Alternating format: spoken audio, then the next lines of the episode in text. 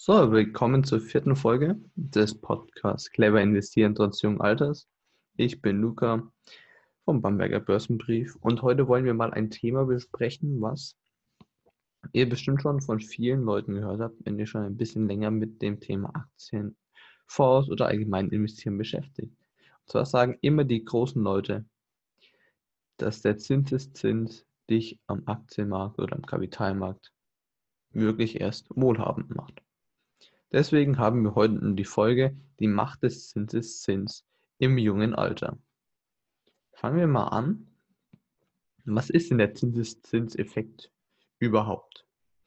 Nun ja, um es mal ganz simpel zu sagen oder zu erklären, der Zinseszinseffekt bedeutet, dass die erwirtschafteten Zinsen, Renditen oder Dividenden nicht aus dem Depot entnommen werden, sondern direkt wieder reinvestiert werden in die Anlageklasse. Da gibt es dann wieder Unterschiede. Bei ETFs zum Beispiel gibt es tesorierende und ausschüttende ETFs. Tesorierend heißt einfach, dass die Zinsen nicht an dich ausgeschüttet werden, sondern dass diese innerhalb deines Sparplans bleiben und von der ETF-Firma, also von dem von der Firma, die den ETF oder Fonds auflegt, direkt wieder neue Anteile an dem ETF oder an dem Fonds kauft.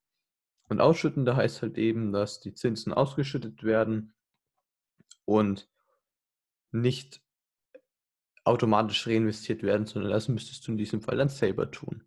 Ähnlich wie es bei Dividenden der Fall ist.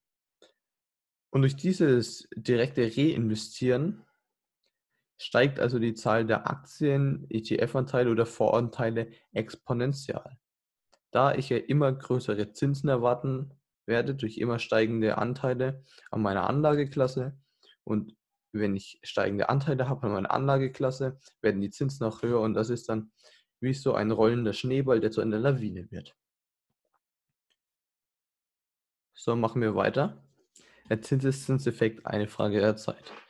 Wie es bei vielen Sachen im Leben ist, spielt hier natürlich auch Zeit, ist hier die Zeit auch ein großer Knackpunkt den Zinseszinseffekt, der macht sich nicht nach fünf Jahren bezahlt.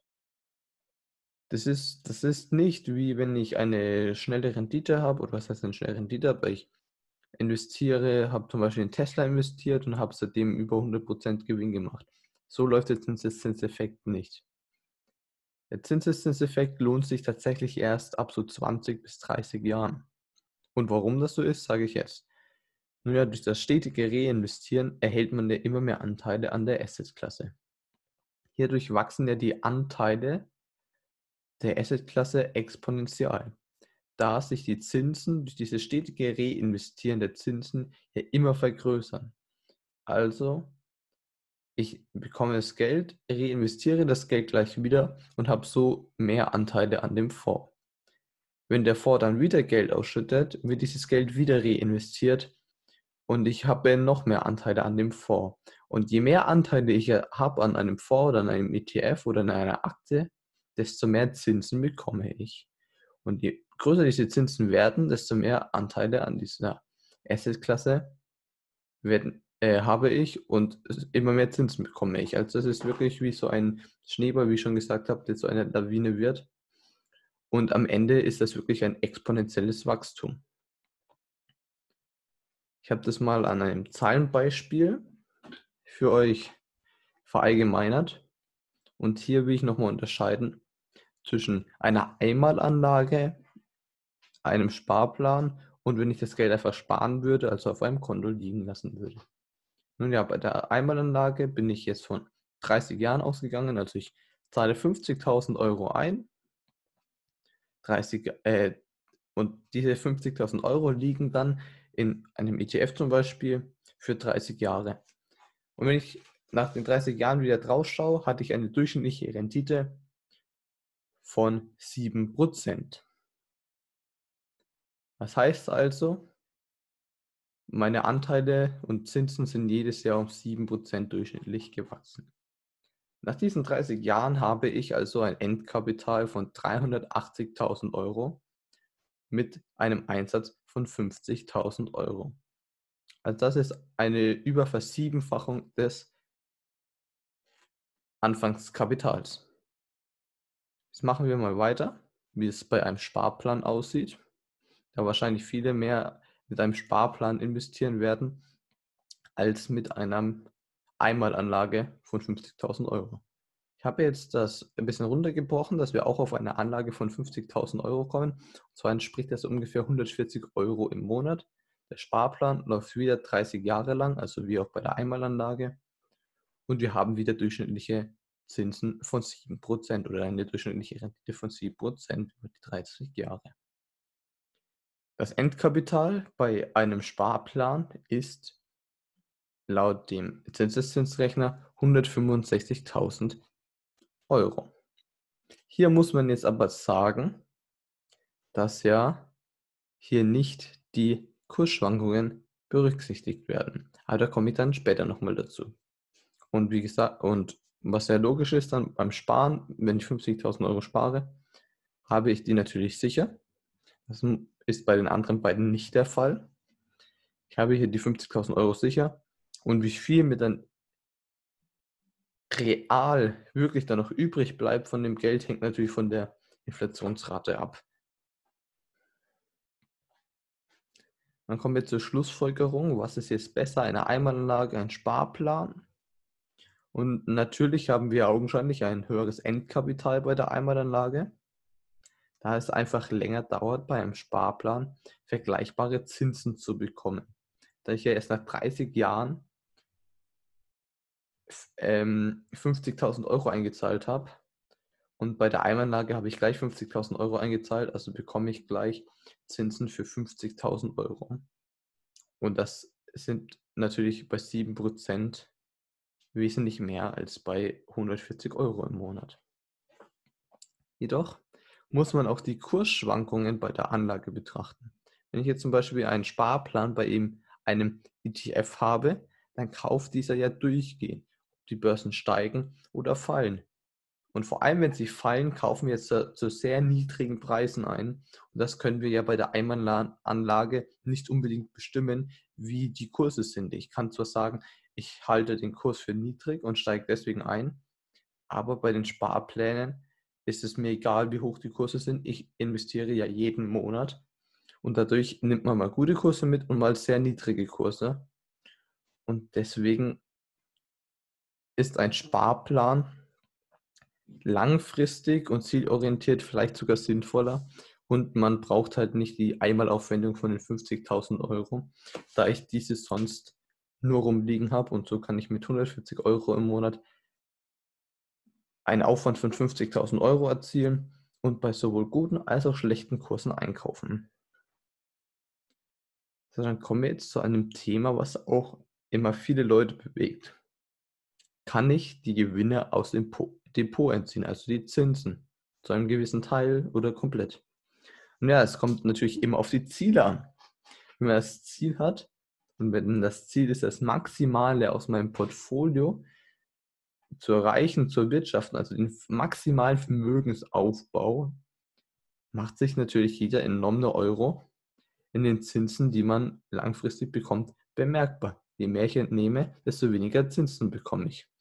Wenn mein Ziel jedoch ist, dass ich einen gewissen Betrag im Monat zur Verfügung haben will, von dem ich mir dann zum Beispiel Konsumartikel kaufen kann oder für ein Haus sparen will, etc., ist es natürlich gerechtfertigt, sich jeden Monat oder einmal im Jahr einen gewissen Betrag auszuzahlen.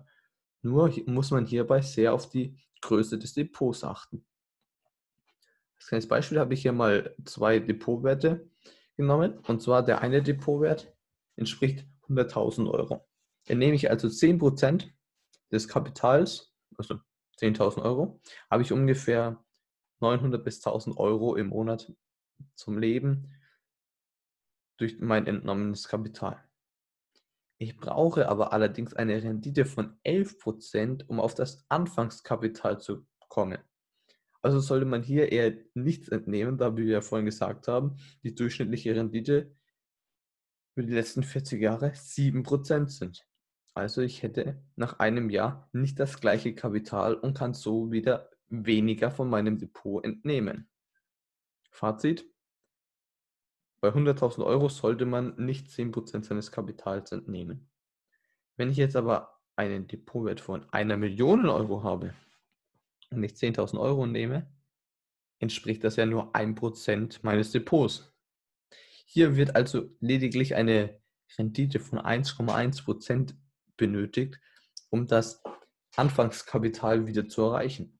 Also was heißt das? Ich brauche lediglich die 1%, die oder fast die 1%, die ich entnommen habe, um wieder das gleiche Kapital zu erreichen. Wenn ich jetzt aber sage, wir haben eine durchschnittliche Rendite über die letzten Jahre von 7%, bleiben mir ja die anderen 6% übrig, um wieder zu reinvestieren und den Zinseszinseffekt anzukurbeln und ich mir trotzdem für 10.000 Euro zum Beispiel ein, zwei schöne Urlaube machen kann, ich mir mal das kaufen kann und mal das kaufen kann. Und das steigt natürlich, natürlich im Laufe der Zeit. Je mehr mein Depot wert ist, desto mehr kann ein, ist ein Prozent meines Depots.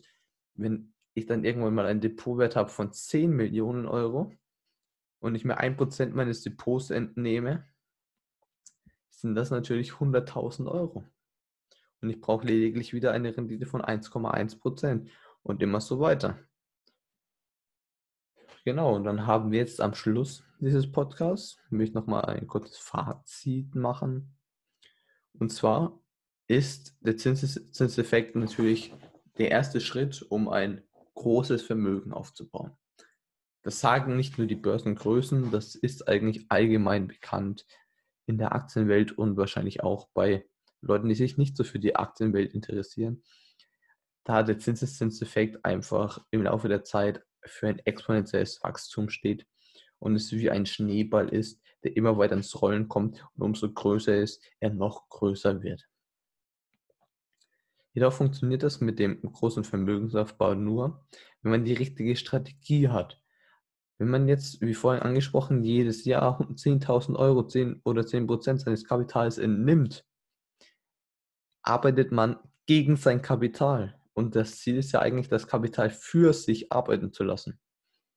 Und wenn ich jedes Jahr 10% entnehme, habe ich im Laufe der Jahre immer weniger Geld. Da die durchschnittliche Rendite ja 7% war in den letzten 40 Jahren. Also, was lernen wir daraus? Durch den Zinseszinseffekt ist ein exponentieller Vermögensaufbau durchaus möglich. Und das nicht nur für Leute, die sich mit Aktien auskennen, sondern auch mit vielen, für viele Leute, die jeden Monat 100, 200 Euro in einen ETF-Sparplan stecken. Jedoch ist das nur möglich nach vielen Jahren und der richtigen Strategie.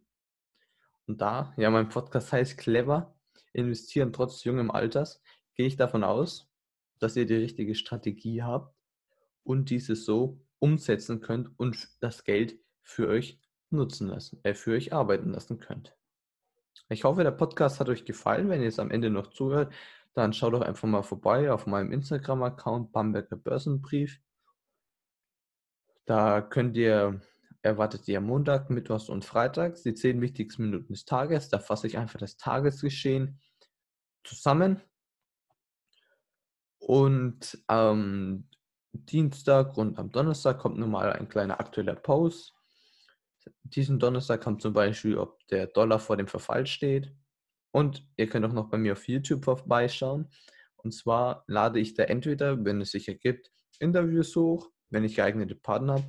Oder es kommt jeden Samstag oder Sonntag das Thema der Woche online, wo ich darüber rede, was mich diese Woche am meisten interessiert hat, was mir sofort ins Auge gesprungen ist oder worüber ich mir einfach Gedanken gemacht habe.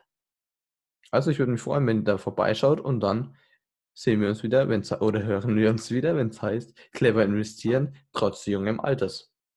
Bis dann.